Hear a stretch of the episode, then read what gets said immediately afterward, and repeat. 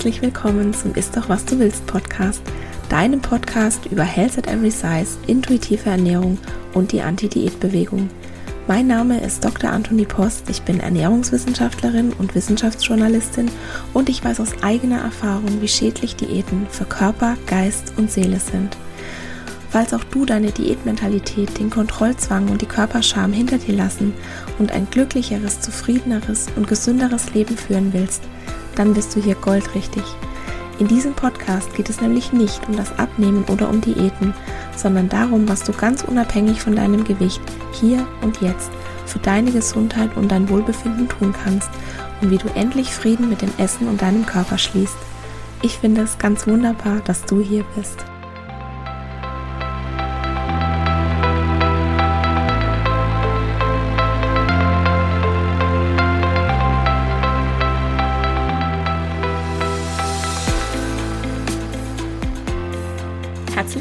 Zu Episode 33, die Ursprünge von Health at Every Size. Immer wenn ich sage, dass es Health at Every Size schon etwa 50 Jahre gibt, dann sind die meisten total überrascht, weil sie denken, das sei ein ziemlich neuer Trend. Daher wird es jetzt mal höchste Zeit für eine Episode, wie Health at Every Size eigentlich entstanden ist. Es kommt aus der Fat Acceptance Bewegung der 1960er und 70er Jahre und zwar begann alles wie jede gute gegenkulturelle Bewegung aus den 1960er Jahren mit einem Sit-in. Das ist eine Aktion von Demonstrierenden, bei der sich die Beteiligten demonstrativ irgendwo an einen öffentlichen Ort hinsetzen, um auf Missstände aufmerksam zu machen und um gegen etwas zu protestieren. Und es war etwa 1967, dass etwa 500 Menschen im Central Park in New York City zusammenkamen, um gegen die Vorteile gegenüber dickfetten Menschen zu protestieren. Diese Gruppe, die hat zusammen gesessen, sie hatten Protestschilder, sie verbrannten Diätbücher und Fotos von dem sehr dünnen Model Twiggy und sie waren einfach öffentlich sichtbar und laut fett, ohne sich dafür zu entschuldigen. Was wirklich revolutionär war, in den 1970er Jahren wurde dann aus einem aus einer Protestbewegung mehr Aktivismus und zwar gründete eine Gruppe von Frauen in Los Angeles die Bewegung Fat Underground. Und es waren hauptsächlich fette, quere Feministinnen. Und ich gehe nachher nochmal in allen Einzelheiten darauf ein. Und hier an der Stelle auch nochmal der Hinweis, wenn ich fett sage, dann meine ich das als ganz neutrale Beschreibung, wie immer. Health at Every Size, die Body Acceptance Bewegung und die Body Positivity Bewegung, die haben also ihren Ursprung darin, dass fette, quere Feministinnen sich für die Rechte von dickfetten Menschen einsetzten und unter anderem das in Anführungszeichen normierte Ideal von Schönheit abschaffen wollten. Wenn du jetzt aber mal in Google oder in einer anderen Suchmaschine deiner Wahl schöne Frau eingibst und auf Suchen klickst, dann bekommst du als allererstes nur einen einzigen Typ von Frau angezeigt. Sie ist weiß, sie ist häufig blond und sie ist auf jeden Fall schlank. Wenn du Body Positivity eingibst, dann siehst du zwar schon etwas mehr Diversität, aber immer noch einen ganz bestimmten Körpertyp. Höchstens ein bisschen dick oder ein bisschen fett und dann auch in der Regel mit einer Sanduhrfigur. Bei Körperakzeptanz und selbst bei Health at Every Size sieht es nicht viel anders aus. Es scheint also, als hätte Body Positivity in den Augen der Gesellschaft immer noch einen ganz bestimmten Look. Und man kommt nicht umhin, sich zu fragen, wie viel von der ursprünglichen Bewegung ist eigentlich noch da und wie viel Marketing ist Body Positivity mittlerweile? Und um diese Frage zu diskutieren, habe ich mir heute mal wieder jemanden aus dem Anti-Diät-Club eingeladen. Aber vorher wie immer noch der Disclaimer.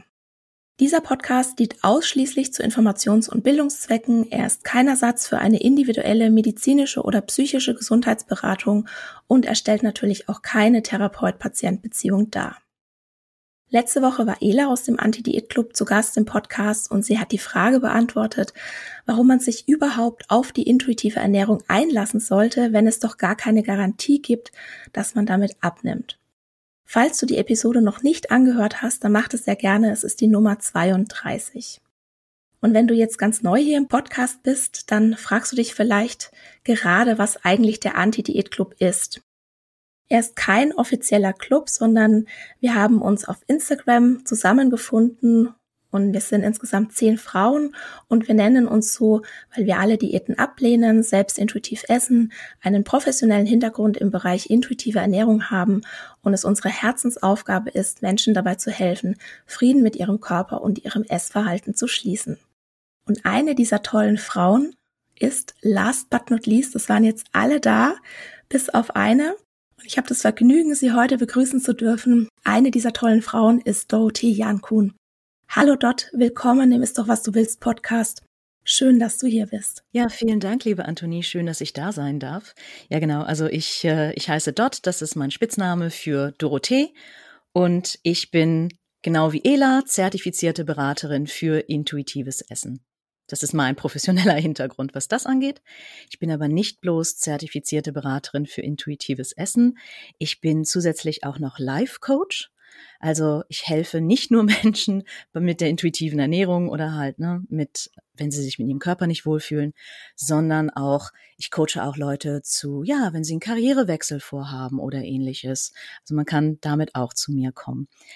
Ich sag immer, mein Lebenslauf hat mehr Kurven als ich selbst, weil ich wirklich viele Dinge gemacht habe. Ähm, mein akademischer Hintergrund ist, dass ich Ethnologin bin. Also ich habe fremde Länder, fremde Sitten oder andere Länder, andere Sitten tatsächlich studiert. Und das ist so die Linse, die ich auf Diätkultur mitbringe oder die ich zu Diätkultur habe, nämlich dass ich mir Schönheitsideale überall auf der Welt angucken kann. Ich bin zudem auch noch sogar Religionsethnologin, also ich habe damals im Nebenfach Religionswissenschaften studiert. Das heißt, dass diese ganzen Sachen, ne, in Diätkultur steckt ja auch das Wort Kult. Und das ist dann so diese Linse, die ich, die ich in meinem Anti-Diät-Club mitbringe. Also ich bin keine Ernährungsberaterin oh mein Gott, aber man kann trotzdem, ohne dass man Ernährungsberaterin ist, ähm, ja, intuitiv Essen den Leuten näher bringen. Du nimmst ja kein Blatt vor den Mund in der Regel. Und deshalb freue ich mich auch, dass du heute hier bist, weil ich sehr, sehr gerne mit dir diese Frage diskutieren möchte.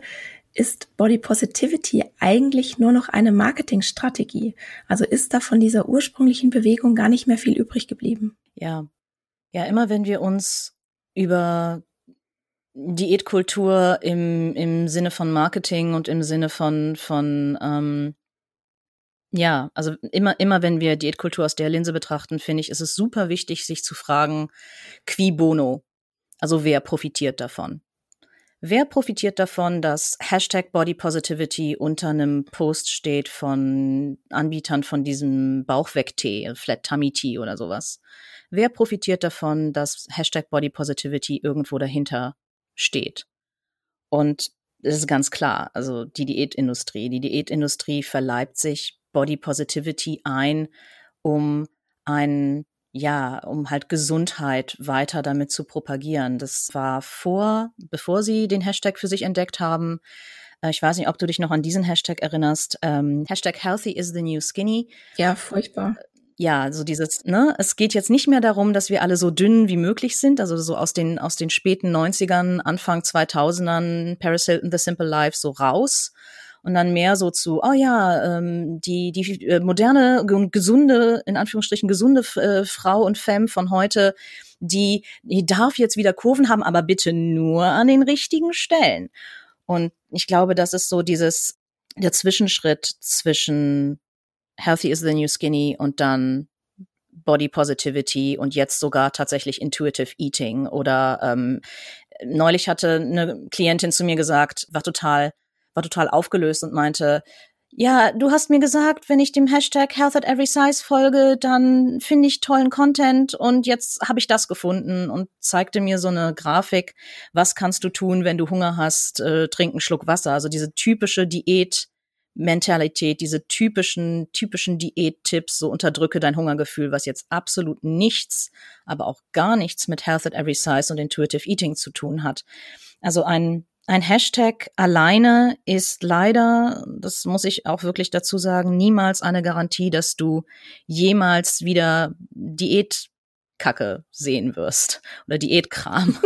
und das ist, das ist halt leider so. Also du musst immer noch selber rausfiltern, was dir gut tut an, an medialen Inhalten und was nicht.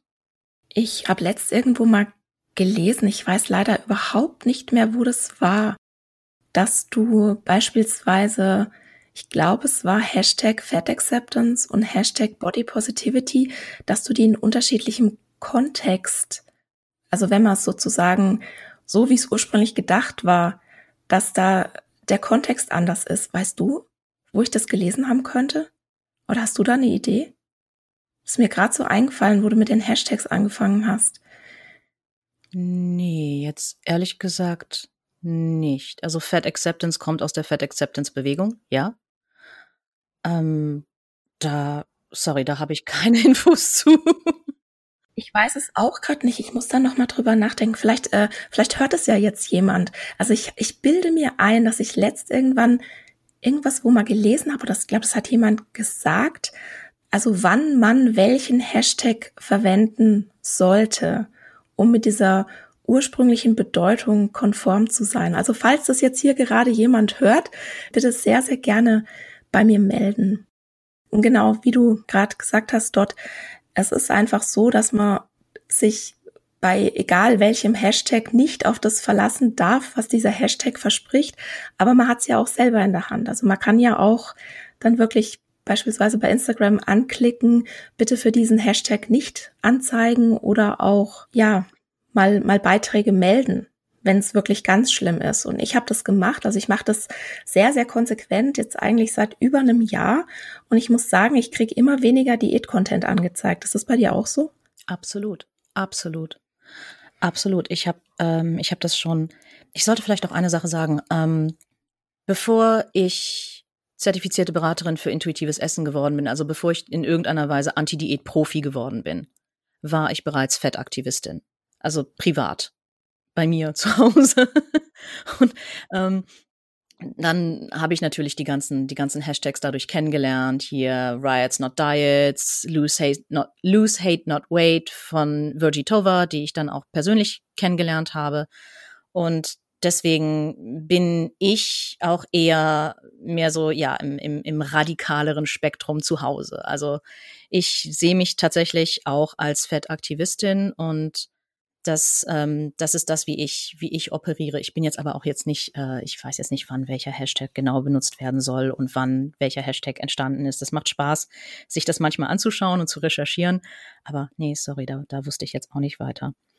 Ja, was, was, was ich halt auch immer finde bei, bei Body Positivity ist, dass wir uns bewusst machen sollen, was eigentlich die Aussage von Body Positivity ist.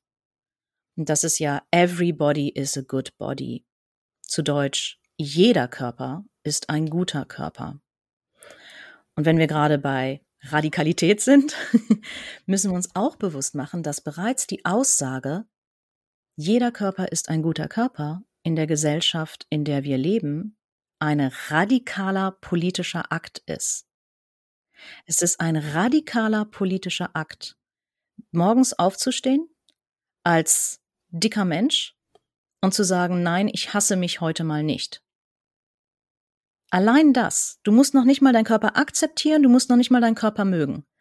Alleine morgen aufzu morgens aufzustehen und nicht, ja, sich den Körper verändern zu wollen, nicht sich selber zu, zu hassen, nicht zu signalisieren, dass man, du hast auch wunderbare Folgen dazu gemacht, dass man einer, einer der Anführungsstrichen guten Dicken ist, ne? Ja, ich mache heute wieder Sport, jeden Tag Sport ähm, und ähnliche Geschichten. Oder ja, ich bemühe mich ja auch so abzunehmen.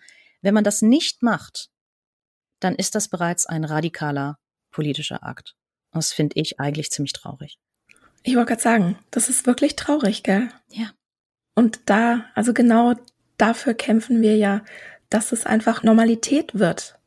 Dass es einfach mehr Diversität gibt und dass es auch überhaupt, also überhaupt kein Gesprächsthema mehr ist. Das ist auch sowas seitdem ich in der Anti-Diät-Bewegung bin, ist mein Körper und mein Essverhalten einfach viel, viel weniger Gesprächsthema und es fühlt sich so viel besser an.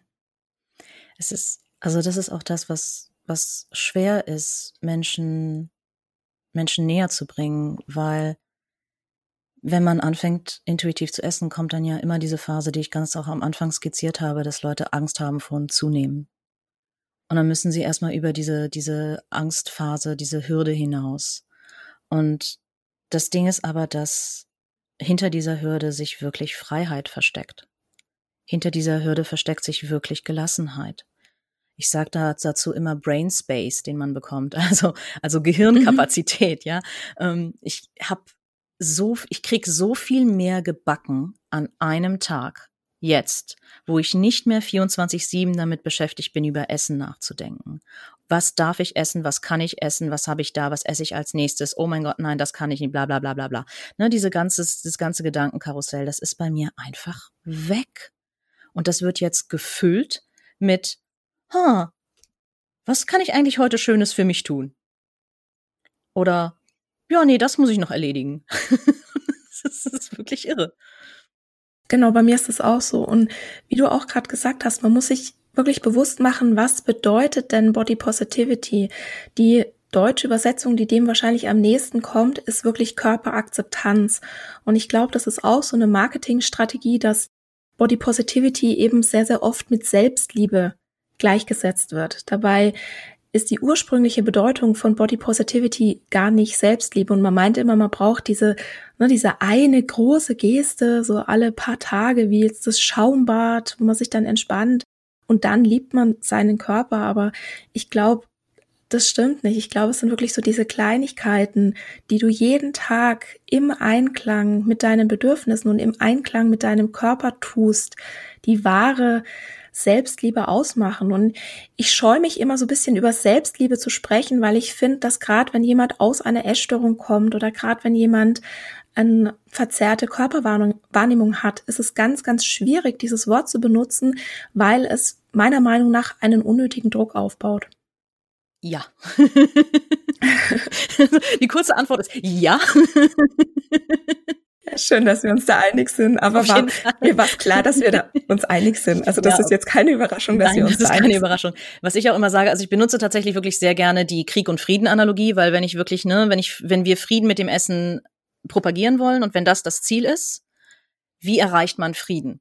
Also jetzt auch wirklich, ne, im echten Krieg und Frieden, echte kriegerische Auseinandersetzungen werden nicht von heute auf morgen ad acta gelegt. Was passiert vor dem Frieden? Der Waffenstillstand. Es werden die Waffen auf beiden Seiten niedergelegt, man kommt zusammen und man verhandelt. Und das ist dann so dieser, dieser Stepping Stone der Body Neutrality, der Körperneutralität, das so den, das Credo hat, ich bin mehr als mein Körper. Und damit kann man, kann man Leute sehr gut abholen. Nur, was Body Positivity angeht und was dann auch wieder ne, in diese radikale Schiene reinkommt, es ist, es ist, für die meisten fühlt es sich weniger radikal und auch weniger, weniger drastisch an zu sagen, okay, ich konzentriere mich darauf, was mein Körper für mich täglich tut, anstatt wie mein Körper aussieht. Und ich gehe dann aber am Ende noch einen Schritt weiter und sage, ja, aber was ist denn so schlimm daran, wenn wir sagen, ich mag meinen Körper so, wie er oder sie, also mein Körper hat das feminine Pronomen, ist oder aussieht. Und das ist so, ja, was ist denn so schlimm daran, wenn ich sage, ich bin dick und ich bin, ich sehe gut aus. Und das ist, das ist dann das Ding. Und nochmal um zurückzukommen auf die Frage, ist, ist Body Positivity eine reine Marketingstrategie? Nein, ist es nicht, weil Body Positivity Respekt gegenüber allen Körpern ausdrückt. Also es das heißt ja auch nicht, alle Körper sind wunderschön und müssen in Museen ausgestellt werden. Und wir brauchen also ja auf jeden Fall. Ich möchte mehr ich möchte mehr dicke Körper in Museen sehen auf jeden Fall. Äh, zumal ich als als äh, ja sogar Museumsmensch war tatsächlich habe im Museum gearbeitet früher. Ähm, aber Marketing ist halt nicht respektvoll. Marketing geht's nur um nur um eins Kaching und wenn sie sich halt gerade mal eine Sache davon einverleiben können, um damit Profit zu machen, dann ist das so. Genauso wie Weight Watchers jetzt mit intuitivem Essen wirbt.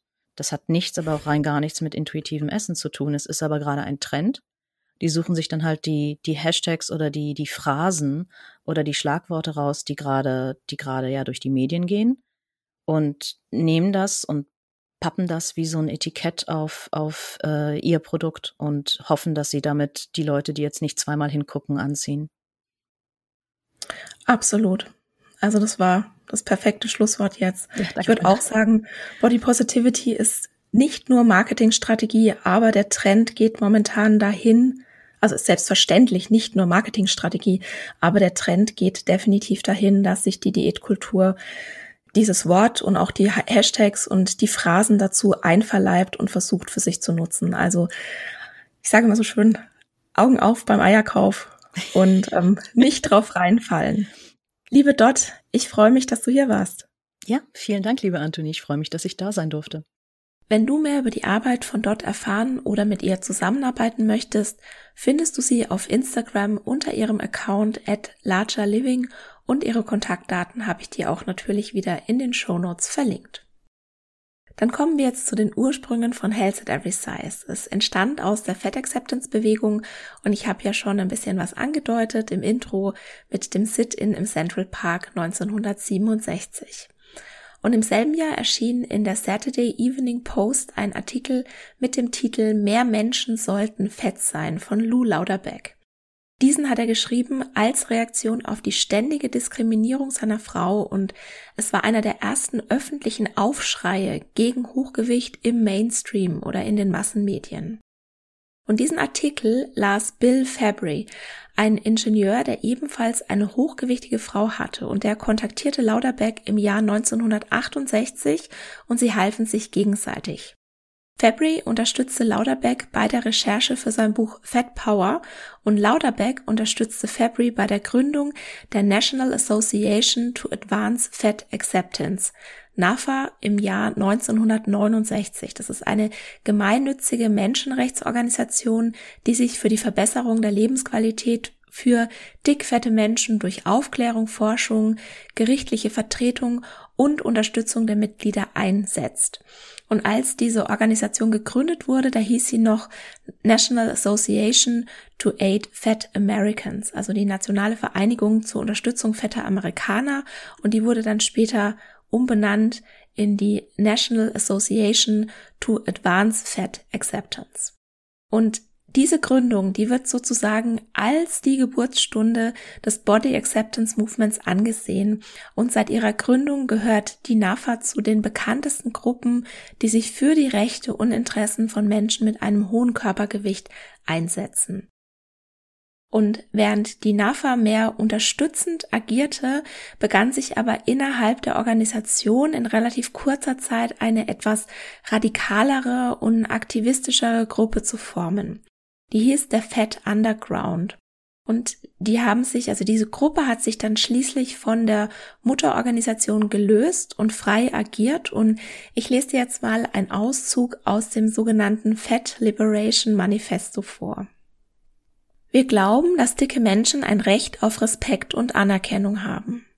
Wir sind wütend über die schlechte Behandlung durch kommerzielle und sexistische Interessen. Diese haben unsere Körper als Spottobjekte ausgenutzt und damit einen höchst profitablen Markt geschaffen, der das falsche Versprechen verkauft, diese Verspottung vermeiden oder lindern zu können.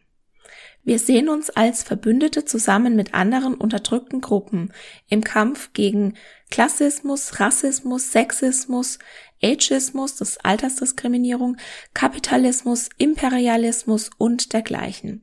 Und vielleicht hast du schon mal den Satz gehört, Diäten sind ein Heilmittel, das nicht funktioniert für eine Krankheit, die es nicht gibt. Und das ist ein Satz, den der Fat Underground geprägt hat.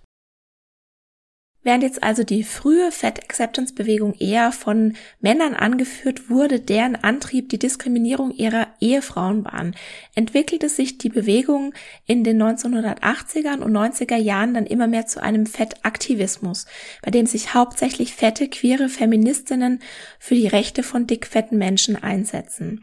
Und dann kam das Internet und so etwa in den 2000er Jahren entstand dann die sogenannte Fetosphäre. Das ist eine Blog-Community von dickfetten Menschen für dickfette Menschen, die sich gegenseitig ermutigt haben, sich so anzunehmen, wer sie sind und wie sie aussehen. Und bekannte Namen sind hier beispielsweise Marilyn One, Marianne Kirby und Kate Harding. Und auch in der akademischen Welt ist in den 2000er Jahren einiges passiert, und zwar wurden die Fat Studies zu der Zeit zu einem legitimen Forschungszweig. Die Fat Studies, die gibt's ja mittlerweile auch in Deutschland und in der Episode, das müsste glaube ich die Nummer 18 sein, Gewichtsdiskriminierung in Deutschland, habe ich den Leiter des DFG-Netzwerks Fat Studies, Dr. Friedrich Schorb, interviewt. Und falls du dich gerade fragst, was die Fat Studies sind, der Begriff steht für eine wissenschaftliche Auseinandersetzung mit dem gesellschaftlichen Umgang mit Körperfett. Und das Wichtige dabei oder das Interessante oder das Außergewöhnliche dabei ist, dass das Körperfett nicht negativ bewertet wird, sondern die Fat Studies, die fragen forschend, wie sich beispielsweise dicke Körperlichkeit im Alltag reproduziert, wie Körperfett gesellschaftlich wahrgenommen wird und wie als dick gelesene Körperlichkeit von den Betroffenen erlebt wird.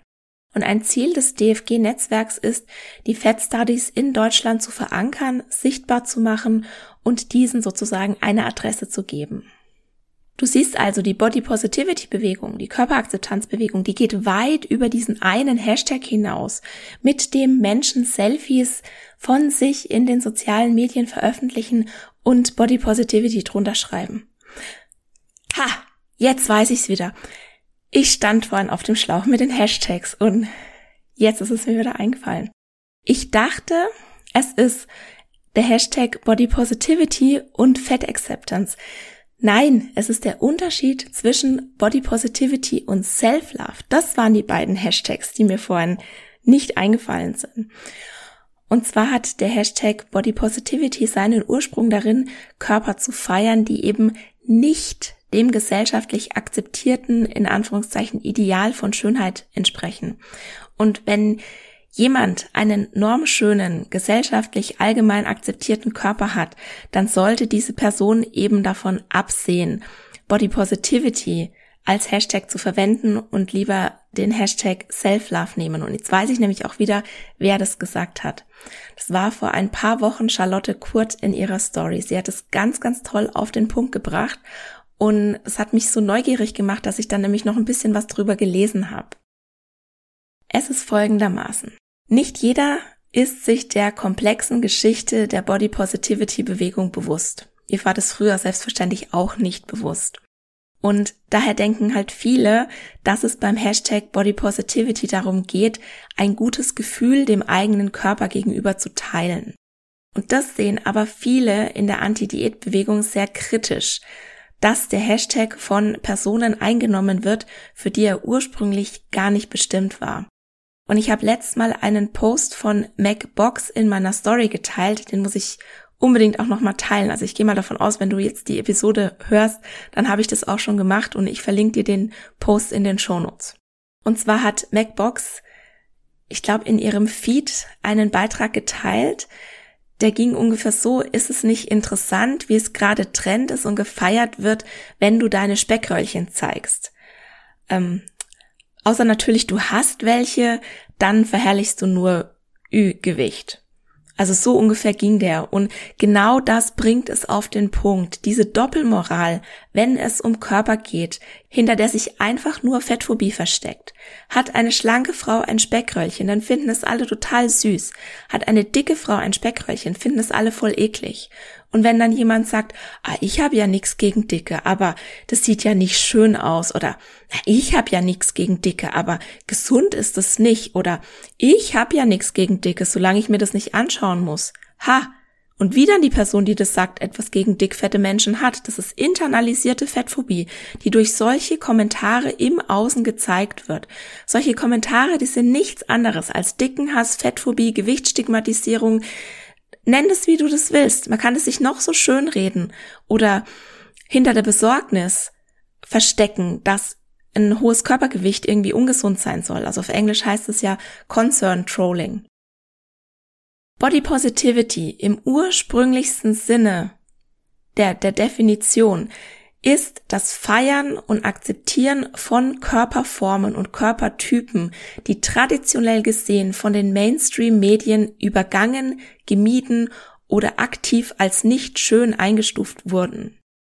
Und die Body Positivity hat, die hat sich von dem Feiern marginalisierter Körper und verschiedener Körpertypen weg und hin zur Darstellung von normschönen Körpern entwickelt, die so klitzekleine Unvollkommenheiten zeigen und die dann Empowerment nennen.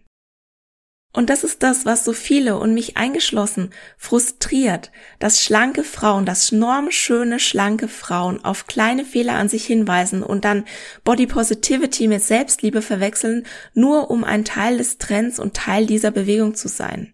Und da geht dann auch der Streit los, wenn schlanke Frauen im Gegenzug dann natürlich fragen, warum darf ich denn nicht Teil der Body Positivity Bewegung sein? Ich möchte auch Teil davon sein. Ich bin auch für Körperakzeptanz. Und ich kann dir das jetzt auch nicht beantworten, was da richtig ist oder was da falsch ist. Ich beispielsweise, ich sehe mich selbst schon als Teil der Body Positivity Bewegung, weil ich fettpositiv bin und weil ich anderen Menschen dabei helfe, ihren Körper zu akzeptieren. Ich bin mir aber ganz deutlich bewusst, dass ich keinen marginalisierten Körper habe. Ja, ich bin vielleicht jetzt nicht schlank, aber ich habe immer noch verdammt viel Thin Privilege und ich habe auch noch ganz, ganz viele andere Privilegien, die dafür sorgen, dass mein Körper in den Hintergrund tritt. Und klar hat mir auch schon mal jemand was Dickenfeindliches hinterhergerufen und klar habe ich schon mal beim Arzt irgendwie eine Abnehmbroschüre in die Hand gedrückt bekommen. Aber meine Welt ist eine ganz, ganz andere durch meine vielen Privilegien als die vieler dickfetter Menschen, weil ich immer noch relativ, ich sage jetzt mal, unbehelligt von meinem Körper durchs Leben gehen kann. Ich muss zum Beispiel keine Angst haben vor Stühlen im Restaurant oder im Wartezimmer. Ich muss keine Angst vor Flugzeugen haben. Ich weiß, ich werde in diesen Sitz reinpassen. Ich kann überall auf Toilette gehen. Ich finde in den meisten Geschäften Kleider in meiner Größe. Also meine Welt ist eine ganz, ganz andere als die fetter Personen. Und ich habe ganz viele Privilegien und ich versuche aber diese Privilegien zu nutzen, um Menschen, die von Gewichtsstigmatisierung und von Diskriminierung betroffen sind, Rückhalt zu geben. Und ich möchte hier gern einen sicheren Ort schaffen, an dem sich jeder verstanden fühlt. Und klar, ich mache dabei auch Fehler. Also nicht jeder Insta-Post, ich habe es letzte Woche wieder gesehen, nicht jeder Insta-Post von mir trifft den Punkt so, wie ich mir das wünsche. Also es kommt nicht immer das rüber, was ich eigentlich sagen wollte. Und dann gibt's Miss Missverständnisse. Und ganz sicher habe ich auch hier schon mal etwas im Podcast gesagt, was Menschen triggert oder verletzt hat. Aber ich bin bereit zu lernen.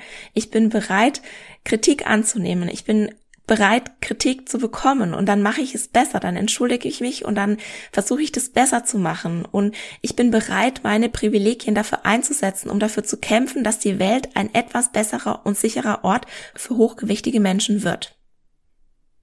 So, jetzt bin ich ein kleines bisschen abgeschweift, aber das war jetzt einfach wichtig, mir ist es jetzt gerade eingefallen, das musste jetzt raus.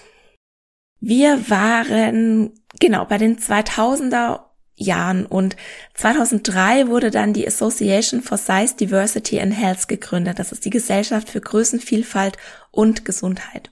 Und der Gründungsausschuss, der hat beschlossen, dass die Arbeit der Organisation auf den Prinzipien von Health at Every Size basieren soll und hat erstmals die Hayes-Prinzipien konkret in Worte gefasst und sich die Begriffe Health at Every Size und Hayes markenrechtlich schützen lassen. Also du darfst diese Begriffe verwenden, wenn du beispielsweise nach Health at Every Size arbeitest, so wie ich das ja auch mache.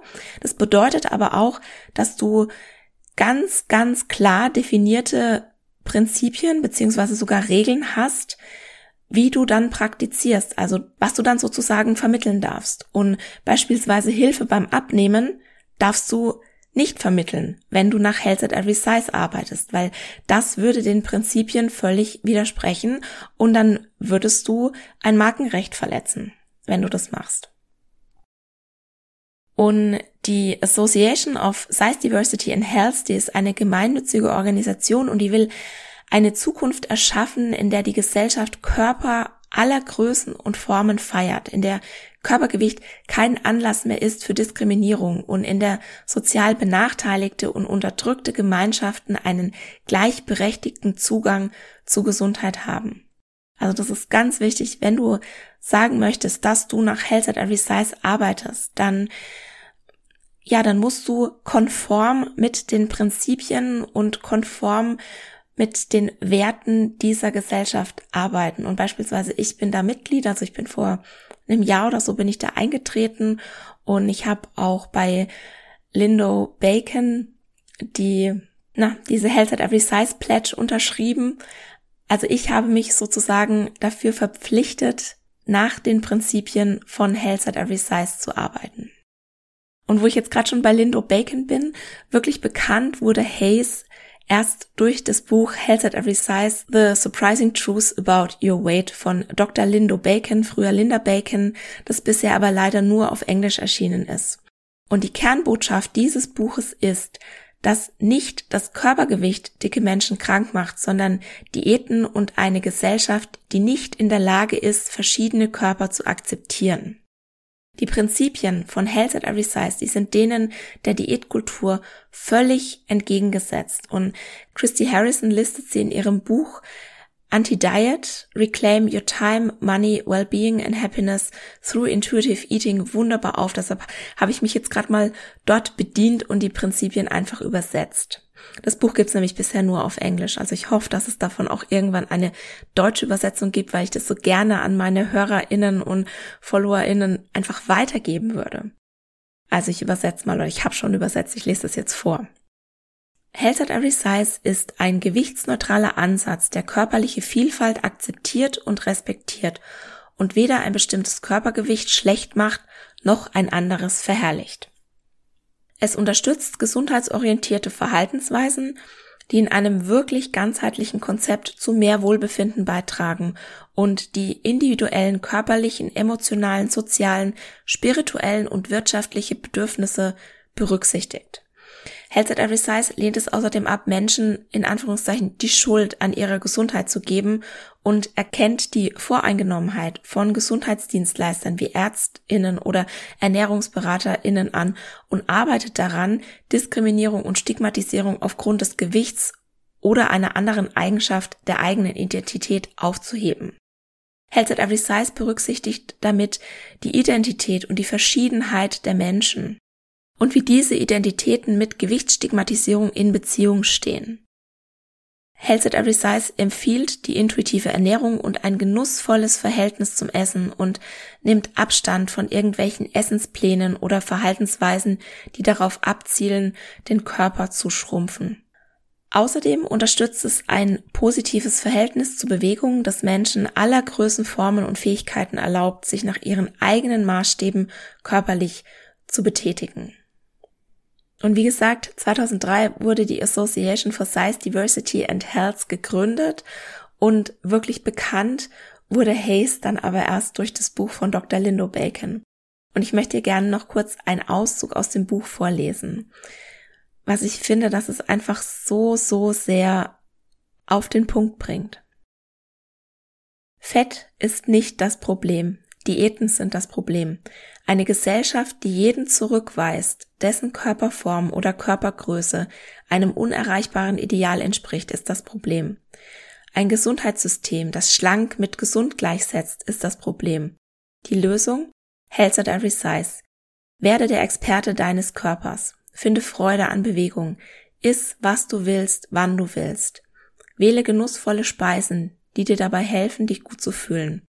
Auch du kannst dich großartig in deinem Körper fühlen, jetzt in diesem Moment. Und Health at Every Size wird dir zeigen, wie.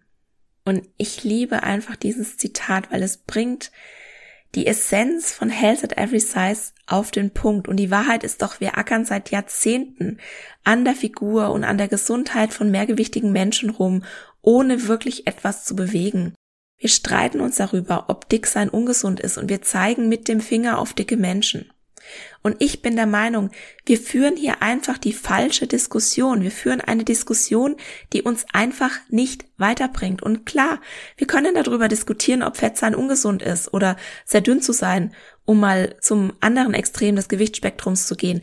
Aber wir verschwenden damit unsere Zeit, genauso wie wir sie verschwenden, wenn wir versuchen, etwas für unsere Gesundheit zu tun, wenn wir aber eigentlich nur am Gewicht rumdoktern. Das Gewicht hat für die allermeisten Menschen überhaupt keinen Einfluss auf die Gesundheit, beziehungsweise du kannst vom Gewicht nicht auf die Gesundheit eines Menschen schließen. Das gilt für die allermeisten. Das mag vielleicht nicht gelten für diejenigen, die wirklich ganz an den Enden, ganz an den Extremen des Körperspektrums, des Körpergewichtsspektrums sind. Aber für die allermeisten kannst du einfach vom Gewicht nicht auf die Gesundheit schließen. Und Health at Every Size ist ein gewichtsneutraler Ansatz und das bedeutet, das Gewicht interessiert einfach niemanden. Und egal, ob du jetzt jemand bist, die der 35 Kilo oder 350 Kilo wiegt, beide Menschen können einen Haze-Ansatz verwenden. Und wenn sie das machen, konzentrieren sie sich auf ihr Verhalten, auf ihre Fähigkeiten und ihre Möglichkeiten, ihre verfügbaren Ressourcen und versuchen, ihre Gesundheit und ihr Wohlbefinden direkt zu verbessern und nicht immer diesen unsinnigen Umweg über das Gewicht zu nehmen. Und ich habe mich letzte Woche mit Petra darüber unterhalten, also mit Petra Schleifer von Belly and Mind. Wir beide glauben, dass unsere Gesellschaft wirklich vor einem Paradigmenwechsel steht.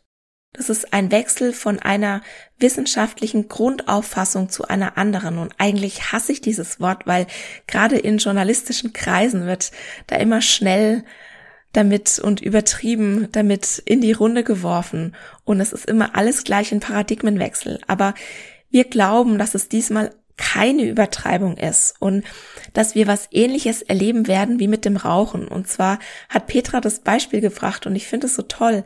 Früher hat man ja angenommen, dass Rauchen schlank, gesund und glücklich macht. Und es gibt Vintage-Werbungen, da rät der Arzt zur Zigarette. Oder da steht dann sowas perfekt für Künstler. Zigaretten sind stimmschonend oder Zigaretten gegen Asthma. Genehmige deinem Rachen Erholung. Rauche eine frische Zigarette. Das ist kein Witz. Ich habe dir diese Werbungen in den Shownotes verlinkt. Und wenn wir uns die heute ansehen, dann schütteln wir den Kopf darüber und dann denken wir uns, du meine Güte, das konnten die doch damals nicht im Ernst geglaubt haben. Doch, die haben das geglaubt.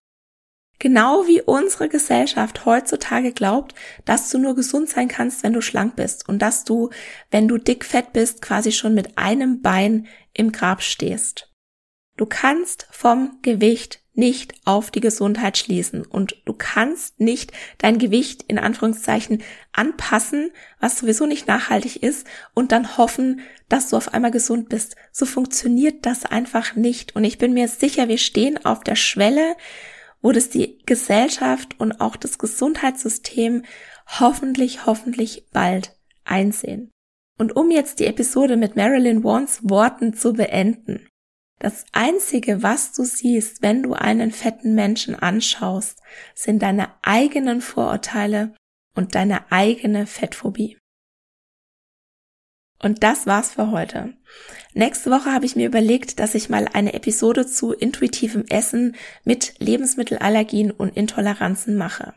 Es ist nämlich durchaus möglich, und ich spreche da aus Erfahrung, anti-Diät zu sein und gleichzeitig auf Diät zu sein. Und was es da für Stolpersteine gibt und wie man die am besten umschifft, hörst du dann von mir in der nächsten Woche. Und ich freue mich, wenn du dann auch wieder dabei bist.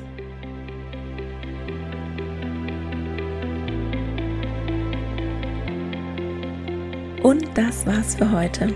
Ich danke dir von Herzen fürs Zuhören und hoffe, dass dir die Episode gefallen hat und dass du ganz viel für dich mitnehmen konntest. Falls du denkst, dass es da draußen jemanden gibt, dem der Podcast auch gefallen könnte, dann freue ich mich, wenn du dieser Person davon erzählst oder ihr gleich den Link zum Podcast weiterleitest.